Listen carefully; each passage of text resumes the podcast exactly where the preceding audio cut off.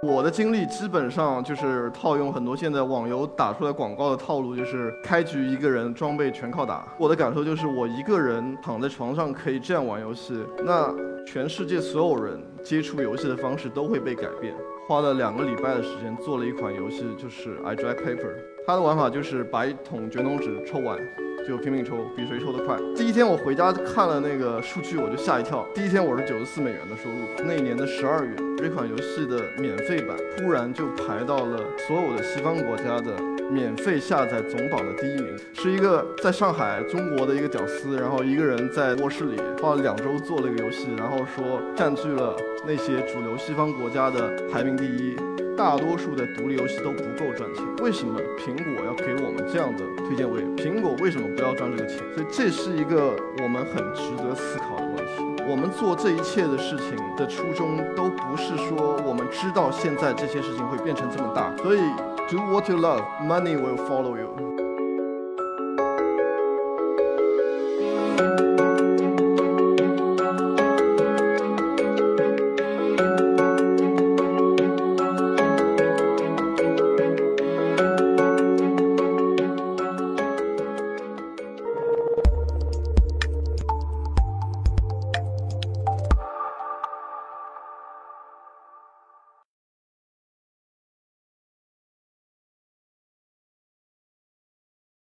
我是椰岛游戏的 CEO，联合创始人。呃，我们是做独立游戏，可能大家会比较好奇，就是独立游戏是什么？我主要想要分享，就是 App Store 如何改变了我和我们这些做独立游戏的人。从零八零九年开始，跟着 App Store 一路走过来的。首先讲一下独立游戏到底是什么？有没有认识这两个图标中的任意一个的？这两款游戏，可能玩过的人都会认识他们。这两款游戏是比较典型的独立游戏，《纪念碑谷》它在画面表现上非常的出色，《我的世界》Minecraft 在创意上是非常的出色。独立游戏的定义在维基百科上有比较标准的定义，那类似于就是，呃，不受到投资人和发行商的影响，独立创作，做自己想做的游戏，大概就是这样的一种游戏。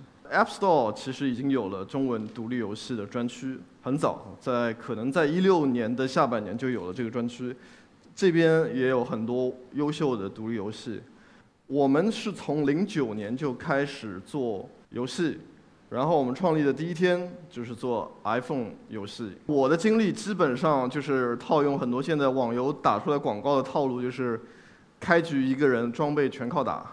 我就是从一个人从我自己的家的书房开始，两万块钱的存款，然后去买了一台 Mac Mini，然后买了几本书。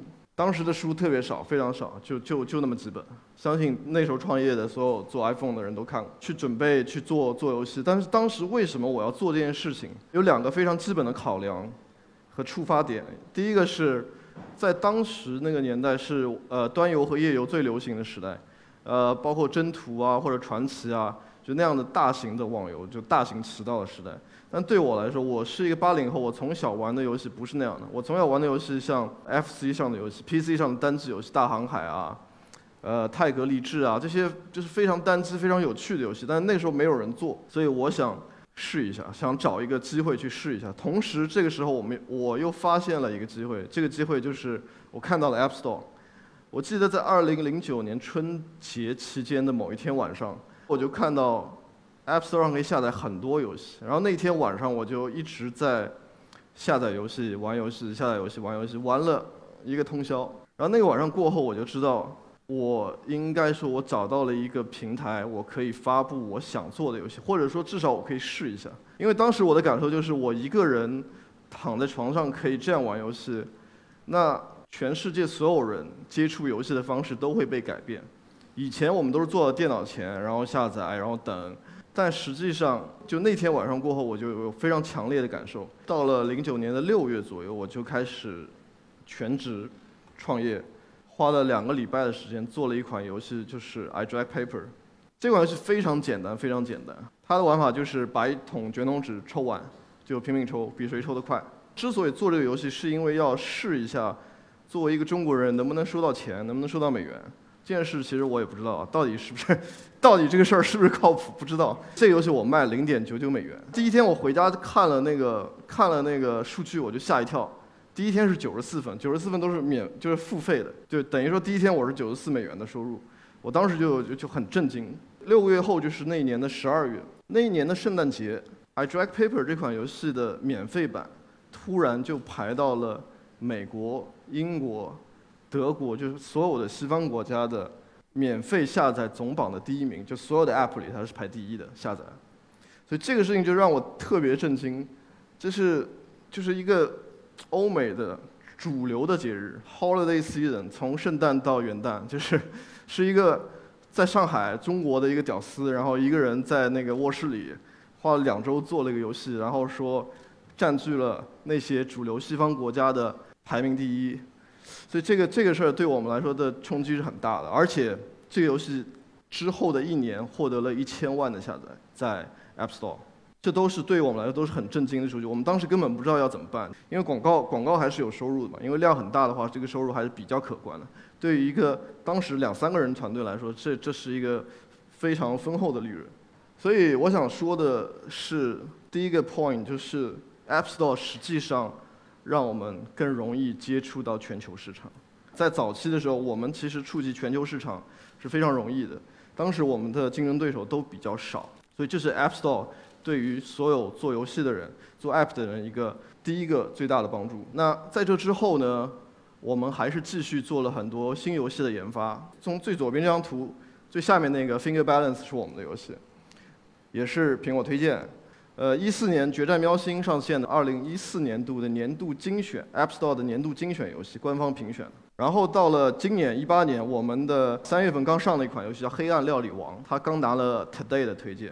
我这边展示这个，其实一方面我是想给大家看一下，就是这几年 App Store 的一个变化，一个 UI 上的变化。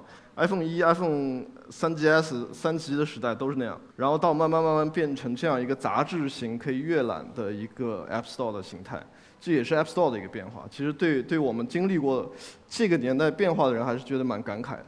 那但我想说的一方面，另外一方面是 Apple。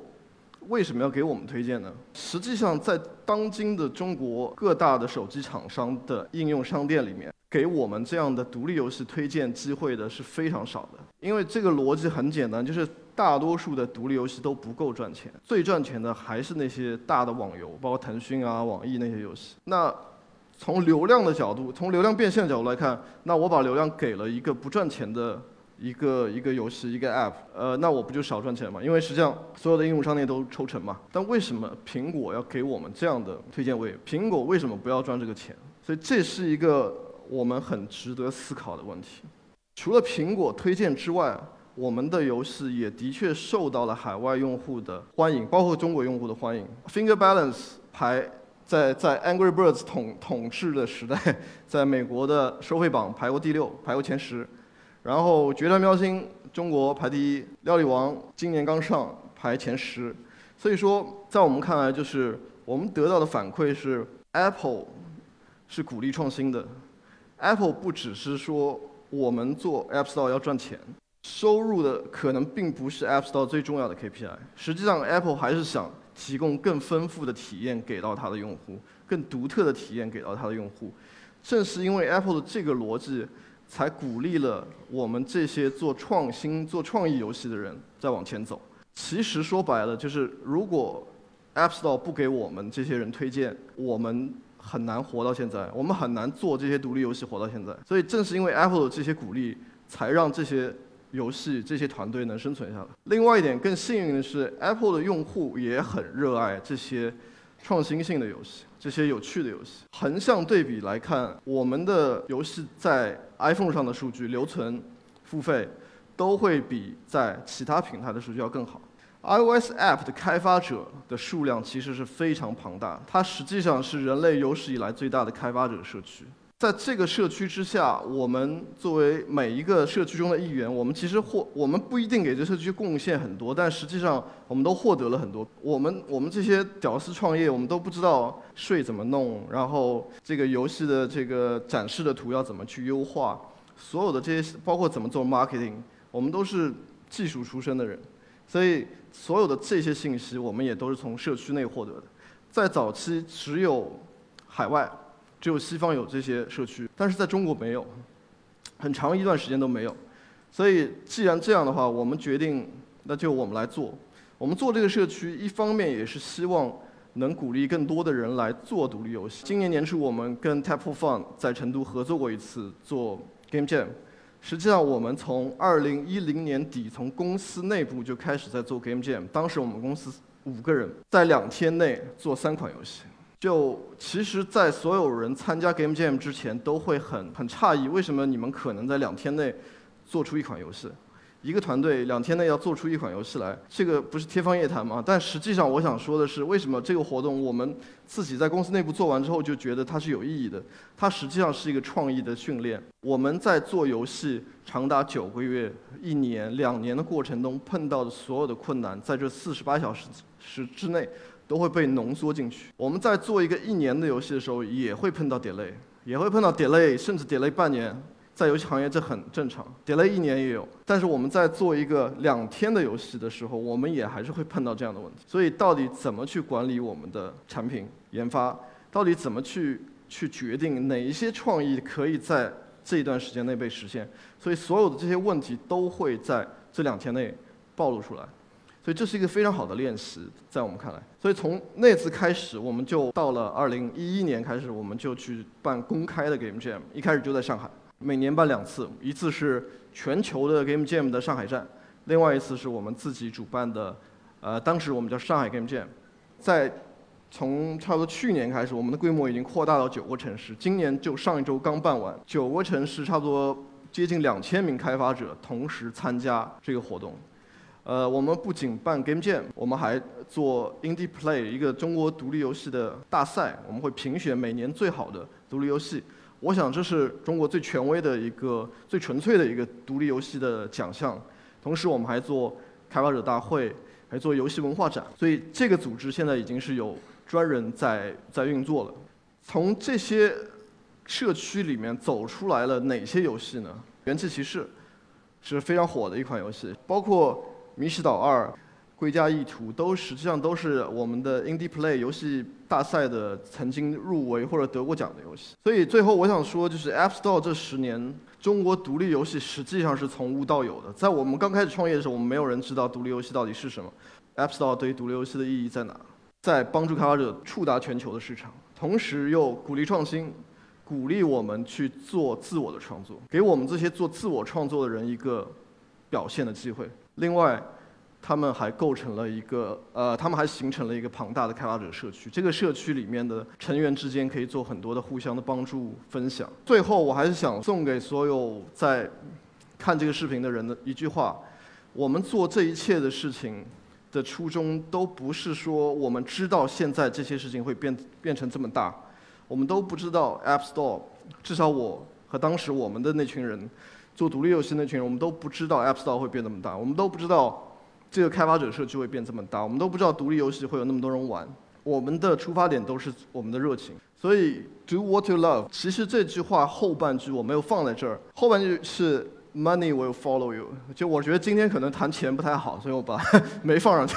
但实际上第二句是 money will follow you。我我说这个不只是它是一个鸡汤，我想说的是，包括苹果公司。苹果公司最早也是从一个爱好者俱乐部，就是一个自己造电脑的俱乐部开始做一些拼装的电脑。包括当时的 Bill Gates 也是从他们的编程的一个什么爱好小组开始做 Basic 的编程。所有任何看起来后来看起来非常伟大的事情，最初的最初都是在做那些人自己真正想做的事。只有这个事情才是一个最核心的、最大的动力，才能帮助我们走得最远。谢谢，谢谢大家。